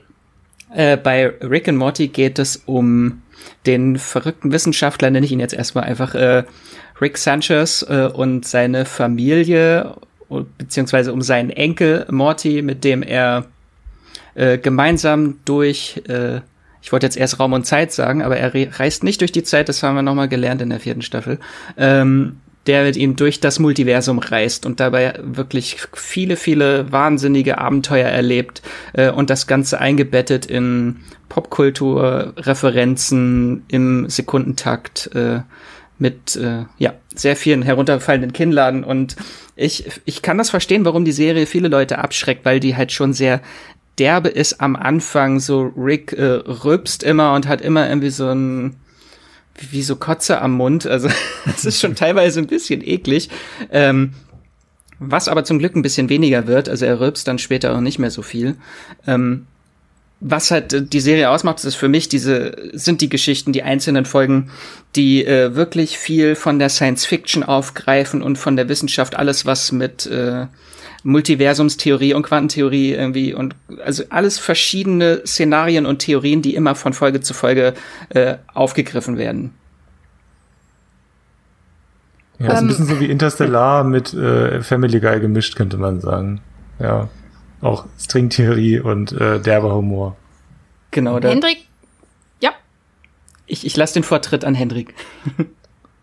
nee, ich wollte nur sagen, Hendrik hat ja auch ein ja. Äh, Hendrik hat ja auch einen Seriencheck äh, gemacht hier äh, bei Streamgestöber, also eine kleine Folge, wo er erklärt, warum Rick and Morty viel besser ist, als viele Menschen wie ich zum Beispiel mhm. denken. Ähm, kannst du dein Fazit nochmal zusammenfassen für die Hörer, die den, äh, den die, die Streamgestöber-Folge noch nicht gehört haben? Also äh, hat das auch irgendwann mal Herz zum Beispiel, wäre meine erste Frage. Weil ich fand äh, Rick äh, und überhaupt die Beziehungen äh, sehr nervig und hätte die beiden am liebsten einfach nur zum Sozialarbeiter geschickt.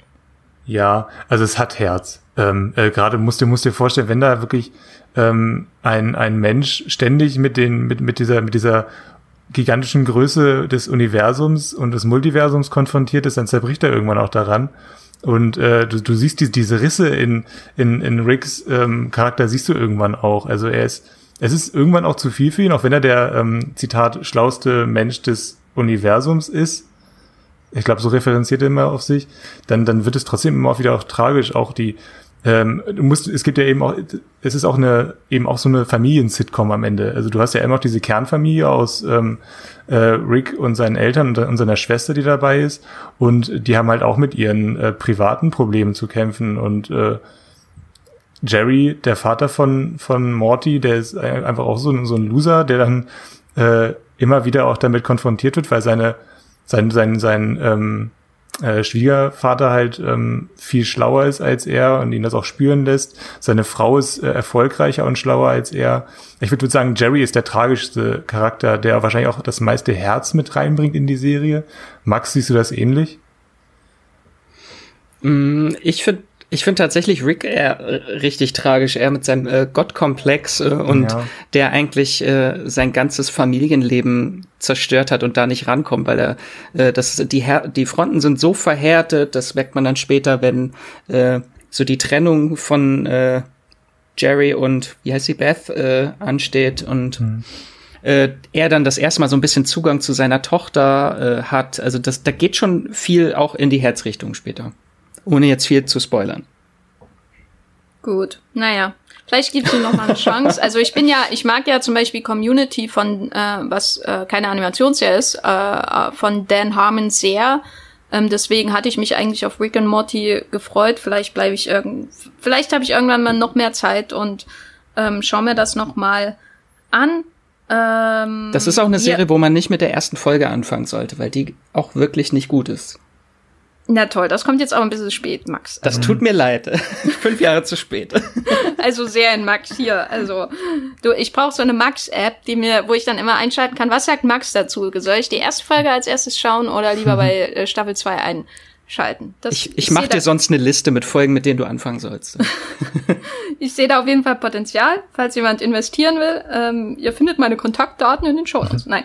ähm, Genau, eine Serie, die vergleichbar ist mit Rick and Morty, äh, wenn sie auch sich erzählerisch etwas unterscheidet, ist so ein bisschen wie ein, ein Amalgam aus Rick and Morty und Futurama, und zwar Final Space. Da gibt es bisher zwei Staffeln, ähm, die in Deutschland zumindest verfügbar sind, äh, hat bei Mulplot auch eine gute Be Bewertung von 7,9. Und äh, das läuft in Deutschland bei Netflix, ist aber kein Netflix-Original, kein echtes.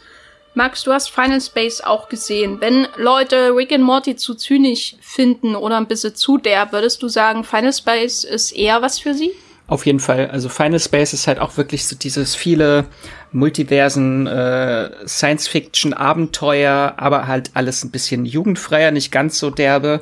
Äh, und die Serie hat sehr viel Herz. Es geht äh, um den Astronauten Gary, der ein äh, Häftling ist im äh, Weltall und äh, dann dort verschiedene Charaktere kennenlernt, unter anderem ein Wesen, das äh, Mooncake heißt. Äh, und ich liebe Mooncake, das ist äh, eigentlich nur eine Kopie von Nibbler aus Futurama.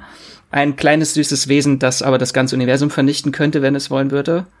Äh, und äh, die Serie hat halt wirklich so eine schöne durchgehende Geschichte mit tragischen Figuren, äh, wie einem äh, Auftragskiller, der nach seinem verschollenen Sohn sucht. Äh, und äh, das sind halt sehr schöne Geschichten. Du hast es auch gesehen, oder? Ja, ich habe Teil der ersten Staffel gesehen, aber noch nicht durchgeschaut. Hm. Äh, ja, mir hat's auch gefallen. Also es war halt alles ein bisschen sanfter irgendwie als Rick and Morty. Was äh, bei Rick and Morty war es mir oft auch einfach zu hektisch, was da alles ständig passiert. Ich bin halt auch alt, so ist das dann im Leben.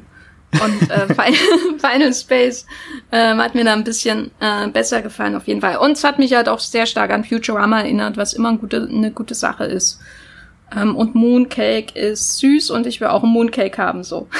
Das ist halt so wie Futurama, so, so eine bunt zusammengewürfelte Truppe äh, aber ich finde es halt noch ein bisschen äh, tragischer teilweise. Hier ist es ja, Gary hat irgendwie so seinen Love Interest, dem er jeden Tag irgendwelche Nachrichten schickt äh, und dann trifft er später auf sie und merkt, dass es irgendwie gar nicht, äh, dass es eine Doppelgängerin von ihr ist aus, einem anderen, aus einer anderen Zeitlinie äh, und die gar nicht sich an ihn erinnert und das ist also so eine tragische Liebesgeschichte noch zwischen den beiden, die sich dann entfaltet über zwei Staffeln.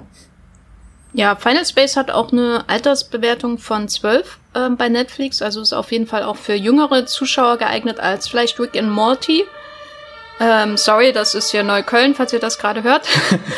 ähm, ähm, in die komplett andere Richtung geht aber Love, Love, Death and Robots. Die ist nämlich ab 18 ich habe das noch nicht gesehen, äh, auch wenn David Fincher als einer der Produzenten auf jeden Fall ähm, anregend klingt, da mal reinzuschauen. Es ist ein ganz besonderes Konzept ähm, und auch aus dem Sci-Fi-Bereich. Hendrik, kannst du vielleicht kurz sagen, ähm, was Love, Death and Robots von wahrscheinlich allen anderen Serien, über die wir hier sprechen, unterscheidet? Ja, es ist eine Anthologieserie, das heißt, ähm, also jede Folge erzählt eine eigene Geschichte und das eben auch in einem anderen, äh, jeweils anderen Animations- und Zeichenstil. Also jede Folge sieht anders aus, hat ein anderes Thema und das übergeordnete Thema ist eben Science Fiction. Ähm, das ist, ich bin kein Fan dieses Konzepts, weil es dann doch irgendwie wirkt, als hätte irgendwie ein ähm, Science-Fiction-Autor äh, seinen Blog irgendwo liegen lassen und dann hätte hat den Netflix-Produzent gefunden und hat daraus eben eine Serie gemacht. So wirkt das irgendwie manchmal, weil es die Qualität schwankt auch sehr. Äh, von, von Folge zu Folge. Es gibt ähm, sehr, sehr schlechte und sehr gute Episoden.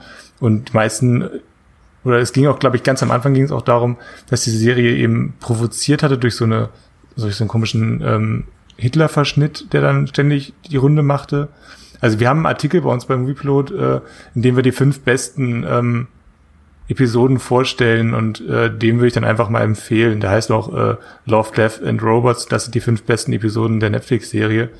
Ähm, da kann man sich so einen Überblick darüber machen und ähm, ich glaube, es ist auch der beste Zugang zu dieser Serie. Ich glaube, es ist schwierig, sich wirklich jede einzelne Folge anzugucken, auch, auch wenn sie teilweise sehr kurz sind, ähm, weil man einfach mit jedem, nicht mit jedem Thema was anfangen kann, weil es jedes Mal eben was anderes ist. Das heißt, es ist irgendwie alles und nichts. Äh, und irgendwie dann ist keiner am Ende richtig zufrieden, glaube ich, mit dieser Serie. Äh, auch wenn sie eine recht gute Bewertung hat bei Moviepilot. Äh, 7,8 insgesamt. Ähm, ja, also ich war kein Fan des Konzepts. Mich hat's ein bisschen vom Konzept eher her, als ich das ähm, gelesen habe, erinnert an eine Art Mini-Black Mirror. Mhm. Äh, Max, was, was meinst du zu der Serie? Ist das äh, lohnenswert oder sollte man wirklich nur die ausgewählten Folgen schauen? Ähm, ich würde tatsächlich eher auf eine Folgenauswahl, auch wenn die Staffel eigentlich nicht wirklich lang sind, weil die Folgen sehr kurz sind, äh, vielleicht eine Auswahl äh, sich vorher raussuchen und die Folgen gucken, weil manche halt wirklich abfallen, aber was trotzdem am Ende übrig bleibt äh, von der Serie ist halt, dass die Folgen halt alle unterschiedliche, wahnsinnige Animationstechniken haben. Und manche sind wirklich atemberaubend, da ist es auch egal, äh, um was es eigentlich geht in der Folge, weil sie einfach nur toll aussehen. Ähm, aber es wiederholt sich teilweise auch ein bisschen. Also manche, die dann so computeranimiert sind, die sehen dann sich sehr ähnlich, manche Folgen. Also das hätte man noch ein bisschen besser machen können, dass wirklich jede Folge einen komplett anderen Stil hat. Das hätte, hätte mir, glaube ich, noch mehr gefallen und ein bisschen weniger auf diesen Gewaltgrad. Also teilweise ist es halt wirklich schon abartig gewalttätig, einfach nur damit die Serie ab 18 ist. Eine der wenigen Serien oder Animationsserien bei Netflix, die auch ab 18 sind. Hm, das klingt schon wieder interessant. Abartig gewalttätig. Ähm, ja, Love, Death and Robots ist bei Netflix. Ähm, wie gesagt, 7,8 ähm, beim Moviepilot klingt eigentlich ganz nett. Hatte, aber ihr war letztes Jahr auch die äh, Serie mit den meisten Bewertungen, glaube ich, beim Moviepilot. Hm. So. Ja, man kann es ja auch super schnell dann wegbingen. Ne? Ja. Ähm, wie gesagt, in den Show Notes findet ihr den Artikel mit den Folgentipps ähm, dann verlinkt. Eine Serie haben wir hier noch, ähm, die auch bei Netflix läuft, und zwar Enthüllungen zu Mitternacht. Also da habe ich mir das Konzept durchgelesen und brauche noch mal eine Erklärung, Max. Ähm, Was ist sag das? mal an, sag mal an, was soll denn das? Also Enthüllung zu Mitternacht ist so ein ganz, ganz seltsames äh, Serienkonzept. Eigentlich ist es ein Podcast. Das sind Folgen von des Podcasts von äh, Duncan Trussell's Family Hour. Das ist ein Comedian.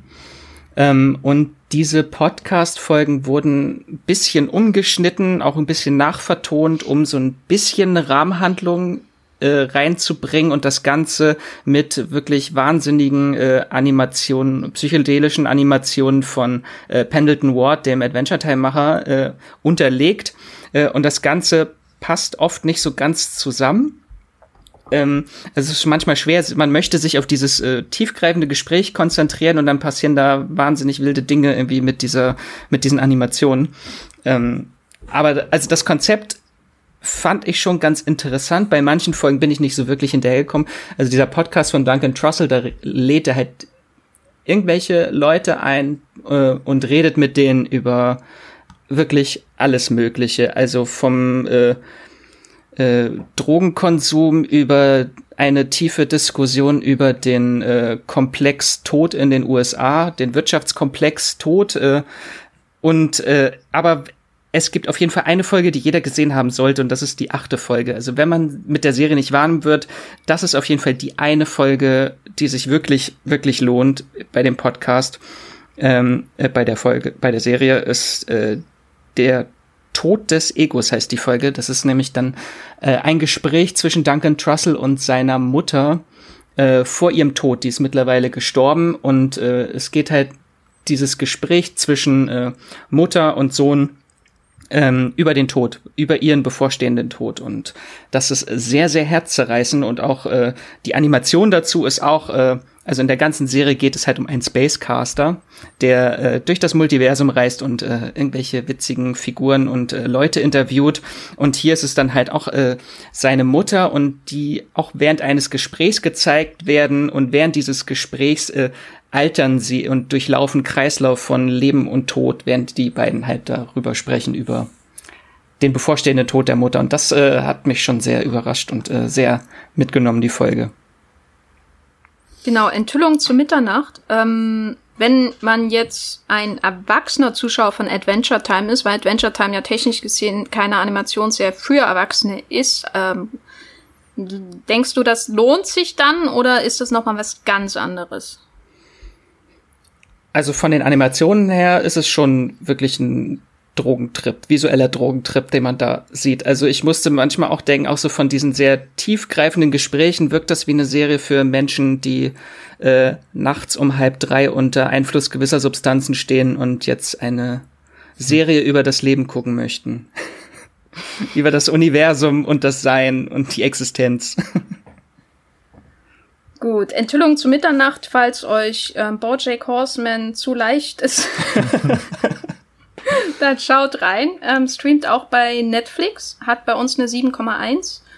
Und eine, ich glaube auch recht philosophische Serie, die so zwischen ähm, Animation und Live-Action hin und her schwankt. Da gibt es sicher lang, sicher ähm, viele Diskussionen, was es denn nun genau ist, die aber auch so in den Sci-Fi-Bereich fällt, die wir nicht unter den Tisch lassen, äh, fallen lassen wollen, ist Undone ähm, bei Amazon Prime Video. Und ähm, würdet ihr sagen, dass man an dann gerade dann schauen kann, wenn man mit Animationsfilmen normalerweise äh, mit Animationsserien, also klassischen Animationen normalerweise nichts anfangen kann? Boah, ich würde schwierig. sagen, ja. Also von den von den genannten ist es auf jeden Fall äh, die schönste Animationsserie, würde ich sagen. Weil was mir jetzt aufgefallen ist, viele dieser Serien, über die wir geredet haben für Erwachsene, die sind schon manchmal auch sehr dreckig und unschön gezeichnet, also so Mut zur Hässlichkeit bisschen. Äh, und an dann ist halt wirklich, äh, jeder Frame in dieser Serie ist wie ein Gemälde, was ich mir gerne an die Wand hängen möchte. Es ist ja kein Zufall, ne? weil das, da, da wurden ja wirklich, die Hintergründe wurden ja mit Ölfarben nachge also gezeichnet. Also es ist ja isoliert. Ähm, also es ist, es ist, es ist buchstäblich ein Gemälde. ja. Das ist das Witzige daran. Ja. Und die Menschen wurden mit ähm, Rotoscoping genau. animiert, nicht wahr? Also genau. es wurden erst e echte Schauspieler aufgenommen und dann wurde das nachbearbeitet, mhm. so wie bei Scanner Darkly zum Beispiel. Genau. Und deswegen gibt's diese Diskussion, ist es, was ist es denn jetzt? Ähm, ihr würdet die beide äh, vorbehaltlos empfehlen? Auf jeden Fall. Ja, auf jeden Fall. Ist auch was für äh, Bojack Horseman-Fans. Ähm, ist ja auch der Raphael Bob Waxberg hat da ja mitgemacht. Ähm, oder auch, glaube ich, auch mitgeschrieben. Äh, und die Hauptrolle äh, spielt äh, Rosa Salazar, die auch schon hier bei, bei Alita die ähm, Hauptrolle gespielt hat. Ist auch eine, und ist, ja. Und ist insgesamt äh, ein bisschen philosophisch angehaucht äh, Sci-Fi? Es ist auch wieder so, so, so ein, äh, so ein Selbsttherapie-Trip, ähm, weil sie ähm, reist in die in der Zeit zurück zu dem Moment, wo sie von ihrem ähm, Vater verlassen wurde. Und es geht eben so ein bisschen darum, dieses Trauma aufzuarbeiten. Das passt auch äh, sehr gut eben zu dieser, zu diesen ähm, ähm, Therapieserien wie eben auch Matroschka oder eben auch ähm, äh, Bojack Horseman. Das fällt da irgendwie auch so rein. Leute, die ihren ähm, Problemen auf den Grund gehen, äh, nach den Wurzeln suchen. Eine lange Therapiestunde ist das. Das ist schön gesagt, ja. Mhm. An dann eine lange Therapiestunde bei Amazon Prime Video kann man auch, glaube ich, recht schnell schauen. Ähm, mhm. Ist bisher nur eine Staffel. Es kommt noch eine zweite, glaube ich. Es, ist es kommt noch eine zweite, ja. ja, ja. ja. Ähm, und äh, hier, wie heißt er? Spielt er auch mit aus Bob Breaking Odenkirk. Bad. Ja. Bob Odenkirk. Ja, ja. Na, schon allein deswegen. Lasst euch das nicht entgehen. Ich glaube, mhm. da gibt's ja auch in der Movie Pilot Redaktion viele, viele Fans von an dann. Ähm, das wäre der Sci-Fi-Blog und eigentlich auch schon das Gros äh, dieses Podcasts. Ich möchte aber eine Serie nicht unter den Tisch fallen lassen. Ich bin da, ich stehe da ganz allein da hier in der Gruppe und habe sie als einzige zumindest teilweise gesehen. Und zwar Archer eine ganz, ganz wunderbare Agenten äh, slash Miami Vice und was auch immer noch äh, Parodie. Ähm, die gibt es bei Netflix, ist ab 16 und hat bei Movie Pilot eine Durchschnittsbewertung von 8,0. Das Problem bei Archer ist ein bisschen, dass die Qualität in den späteren Staffeln sehr schwankt, aber was man der Serie auf jeden Fall zugute halten muss, ist, dass der Agentenplot, weil die Hauptfigur ist ein, ein ähm, Geheimagent, äh, die übermensch, äh, der, der ist übermännlich, hypermaskulin und, und äh, der männlichste Geheimagent auf der Welt wo gibt und äh, leider auch ein bisschen unfähig manchmal. Ähm, das, äh, was man der sehr zugute halten muss, ist, dass sie sich in den späteren Staffeln auch immer wieder Experimente traut. Das heißt, am Anfang fängt sie so an wie eine Agentenparodie und dann gibt's eben irgendwann eine ganze Staffel, die sich nur damit befasst, dass sie äh, diese ähm, Geheimorganisation, bei der Archer arbeitet, äh, unter seiner Mutter, äh, Mallory, äh, äh, in Drogenhandel einsteigt und so weiter. Und dann gibt's season-long, äh, also äh, eine Staffel lange Arcs und so weiter. Und ist nicht immer alles so gut wie in den ersten Jahren, aber falls ihr deftige ähm, Serienunterhaltung sucht, ähm, die auch ordentlich äh, Parodien bietet und falls ihr vielleicht gerade nicht in der Stimmung seid für super ernste Themen wie in BoJack Horseman oder in Undone oder aber sogar auch in Rick and Morty, dann schaut euch Archer an. Ich finde die Serie super und äh, kann insbesondere die ersten Staffeln immer und immer wieder schauen, einfach weil ich auch die einzelnen Figuren ganz toll finde. Die hat auch manchmal wirkliche Arrested Development äh, Vibes, weil ähm, sie auch so ein bisschen ähm, wie einer Bürokomödie wirkt manchmal und weil bestimmte Sprecher aus Arrested Development vorbeischauen. Und das Lustigste ist dann, dass die Hauptfigur vom selben Sprecher im Original gesprochen wird wie Bob aus Bob's Burgers. Und äh, das macht dann alles noch schöner. Genau. Archer bei Netflix. So, wir haben jetzt, glaube ich, unseren großen Block an Serien, die es schon in Deutschland zu streamen gibt, abgearbeitet. Gibt es denn welche, bei denen ihr euch wünscht, dass sie schon in Deutschland zu streamen wären? Ähm, also der, der, der ähm, Harley Quinn vor allem, also das ist, die wird ja in den USA auch gerade großartig besprochen. Das ist die Serie mit äh, Kaylee Kuko aus ähm, äh, aus Breaking, äh, aus, aus äh, The Big Bang Theory. Ähm, sie spielt ähm, Harley Quinn und äh, das ist auch so eine, eine schnelle Popkultur-referenzlastige Serie, glaube ich, so habe ich das zumindest in den in den ähm, Kritiken mitbekommen. Äh, mehr aber auch nicht. Ich glaube, Max, hast du nicht sogar schon ein paar Folgen gesehen davon? Ja, eventuell, ja. Aha. Ich habe vielleicht auch zwei Staffeln schon gesehen davon. Ja. Und vielleicht liebe ich die Serie auch sehr. Oh. ja, aber die gibt's leider noch nicht so richtig bei uns ähm, zu schauen. Nee, noch gar nicht. Blöde. Ist leider auch noch nichts bekannt, wo sie in Deutschland ja. äh, ist, also, äh, zu streamen ist. Das ist ein bisschen schade. Also vor allem nach äh, dem Birds of Prey Film hat halt so am Anfang so ein bisschen die gleiche Prämisse, dass äh, Harley Quinn sich vom äh, Joker trennt und dann so ein bisschen auf eigenen Beinen stehen muss und selber die Welt von äh, Gotham, die von Männern dominierte Unterwelt von Gotham, äh, sich da durchkämpfen will. Und das Ganze halt mit so einer unglaublichen äh, Freundschaft zu Poison Ivy, die sich da entwickelt. Also das ist eine richtig, richtig gute Serie. Mhm. Und die auch sehr, sehr brutal ist. Das Problem ist bei der ja auch, dass sie bei diesem ähm, DC-Streaming-Dienst veröffentlicht wurde und ich glaube, die wissen auch gar nicht, wie sie die Serien von dem DC-Streaming-Dienst nach Deutschland bringen sollen, glaube ich. Es ist irgendwie auch so ein logistisches Problem gerade. Naja, zumindest Titans haben sie schon äh, ja. an Netflix verkauft und die Doom Patrol am, äh, an Amazon.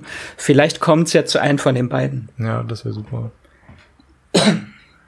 Ja, es wundert mich auch, dass es das noch nicht gibt. Also gerade jetzt im Kontext der Kinofilme und so, es kommt ja noch ein Suicide Squad Film und so, wäre eigentlich an der Zeit, äh, endlich mal Harley Quinn nach Deutschland zu bringen. Ähm, ich persönlich vermisse einen Streamingdienst, der mir Bob's Burgers anbietet. Es ist jetzt nicht die erwachsenste Serie, ist wahrscheinlich am ehesten noch eine für Kinder im Vergleich zu den anderen hier. Ähm, aber ähm, bislang ist es so, dass ich äh, nur, wenn ich nach Hause zu meinen Eltern fahre äh, und einen normalen Fernsehanschluss habe, Bob's Burgers schauen kann. Mhm. Und das finde ich nicht ideal, liebe Leute da draußen. Aber die ist sehr schön ähm, synchronisiert, äh, finde ich. Ich habe die auch immer ja, die, bei Comedy Central geguckt. Ja. Ja, die ist wirklich hervorragend synchronisiert, weil hier sind die Stimmen ja schon außergewöhnlich, mhm. insbesondere von den weiblichen Figuren. Und ähm, nee, Bob's Burgers ist ähm, wirklich eine schöne Alternative auch zu den Simpsons. Das sei hier nochmal gesagt. Eine wirklich sehr, sehr süße, schöne Serie, die man auch als Erwachsener problemlos schauen kann. Wenn euch das andere hier im Angebot dieses Podcasts zu hart war, dann schaut mal rein bei Comedy Central ähm, und schaut Bob's Burgers. Vielleicht ist es ja irgendwann auch mal in Deutschland zu streamen. So, ähm, wenn ihr jetzt von all diesen Serien, die wir hier genannt haben, eine empfehlen würdet, welche wäre das?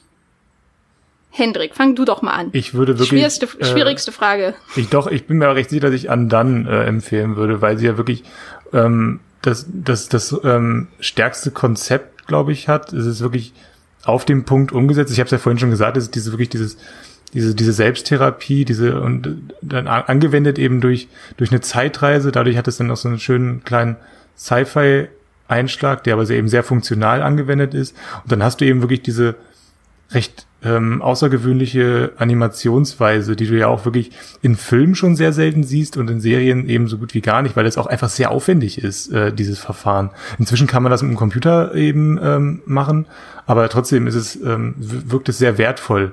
Und ähm, bei allem, sie ist sehr tragisch und traurig und auch äh, tiefgründig und so, aber sie ist trotzdem auch sehr witzig, weil äh, Rosa Salazar das eben ähm, sehr gut balancieren kann. Ähm, das hat man ja auch schon bei Alita gesehen. Sie hat da irgendwie ein gutes Gespür für, für diese kleinen, ruhigen, witzigen Momente, äh, die sie dann eben, die sie aber auch eben mit tiefen Emotionen dann, ähm, ja, umtanzen kann. Das ist alles doch, an dann ist mein, mein äh, Tipp. Max, was würdest du empfehlen? Ähm, für, soll ich jetzt für jemanden empfehlen, der noch gar nichts davon kennt? Ja, gern. Dann ist es nämlich richtig hart. das ist richtig hart. Ich, also ich, äh, Ich schwanke zwischen Rick and Morty und BoJack Horseman, weil ich glaube, äh, Rick and Morty, äh, Rick and Morty, ich, ich sage BoJack Horseman, weil diese Serie einfach so ein großes Gesamtpaket äh, bietet als Animationsserie für Erwachsene ähm, von der Thematik her und äh, sie halt Wer Comedy sucht, findet dort recht viel und wer Drama sucht, findet dort umso mehr. Also die Serie hat einfach eine komplette Gefühlskoloratur in sechs Staffeln. So.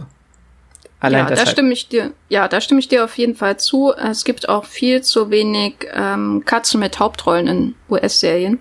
Ähm, Finde ich sehr gut. Katzen, Pferde, äh, Pinguine, so. Das, das ist das, was ich mir von modernem Seriencasting einfach wünsche. Katzen, Pferde, ja.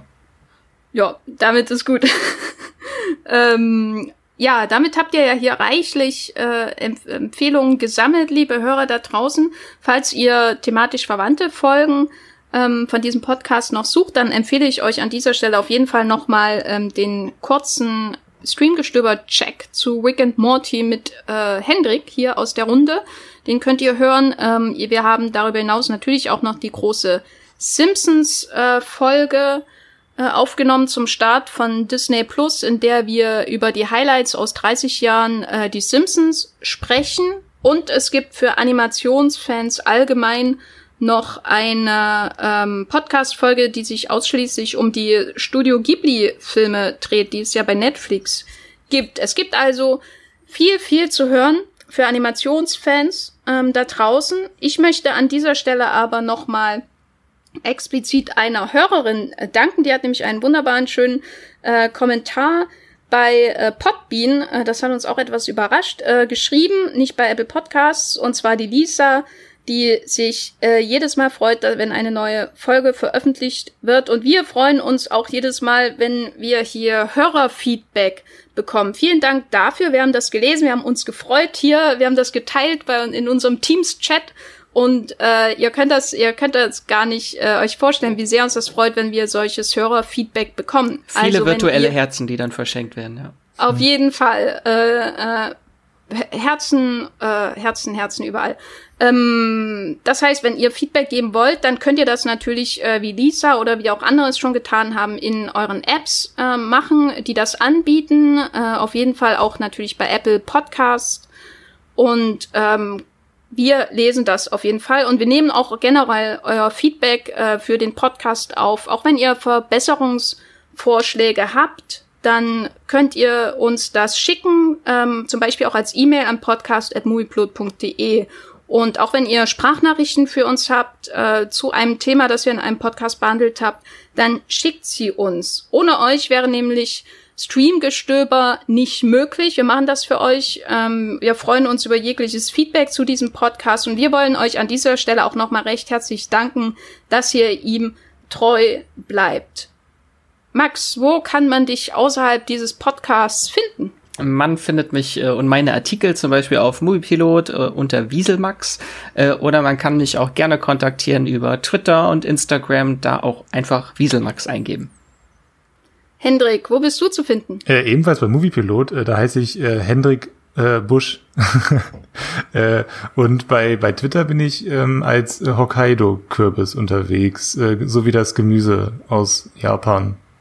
Mhm. Mhm. Ja, ich bin auch bei Twitter als Gafferlein mit Doppel F und bei Movieplot als The Gaffer oder eben einfach als Jenny Jecker. Und wir danken euch, wie gesagt, herzlich, äh, wir danken euch recht herzlich für das Zuhören und wünschen euch eine schöne Zeit, bleibt gesund und streamt was Schönes.